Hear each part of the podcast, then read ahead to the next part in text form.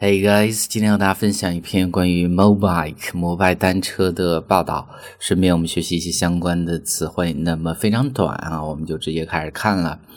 To take a ride，那么要骑车的话，a user scans the QR code on the bike。那么用户呢，先去扫描车身上面的二维码。那么 scan 就是扫描这样的一个动作，QR code 那么就是二维码的意思。Unlocks the smart lock，打开这样的一个智能锁，and starts a timer，然后上面的这个计时器就开始计时，这就是这样的一个使用的过程，非常简单。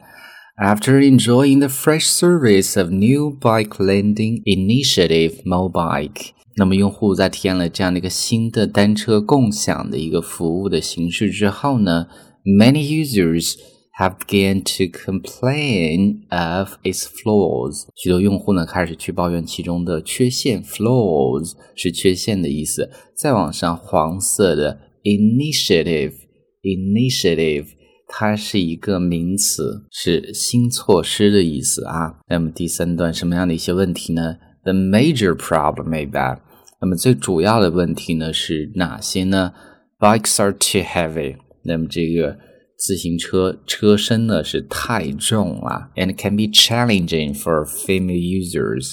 那么对于这个女性的用户来讲呢，真的是非常的 challenging，有挑战性的，那么就是难用的。Others include，那么其他的问题呢，包括 inaccurate GPS positioning，不准确的这个 GPS 的定位，inaccurate 不准确的，那么就是 GPS 的这个定位不准，long unlocking time。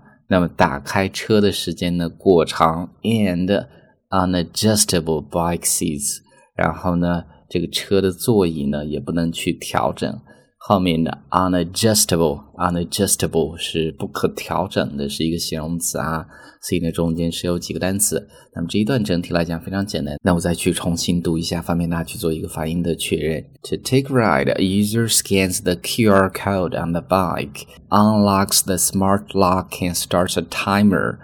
After enjoying the first service of new bike lending initiatives, Mobike, many users have begun to complain of its flaws. The major problem is that bikes are too heavy and can be challenging for female users. Others include inaccurate GPS positioning, long unlocking time, and unadjustable bike seats. Alright，所以呢就是我们今天这样的一个分享。Have a nice day.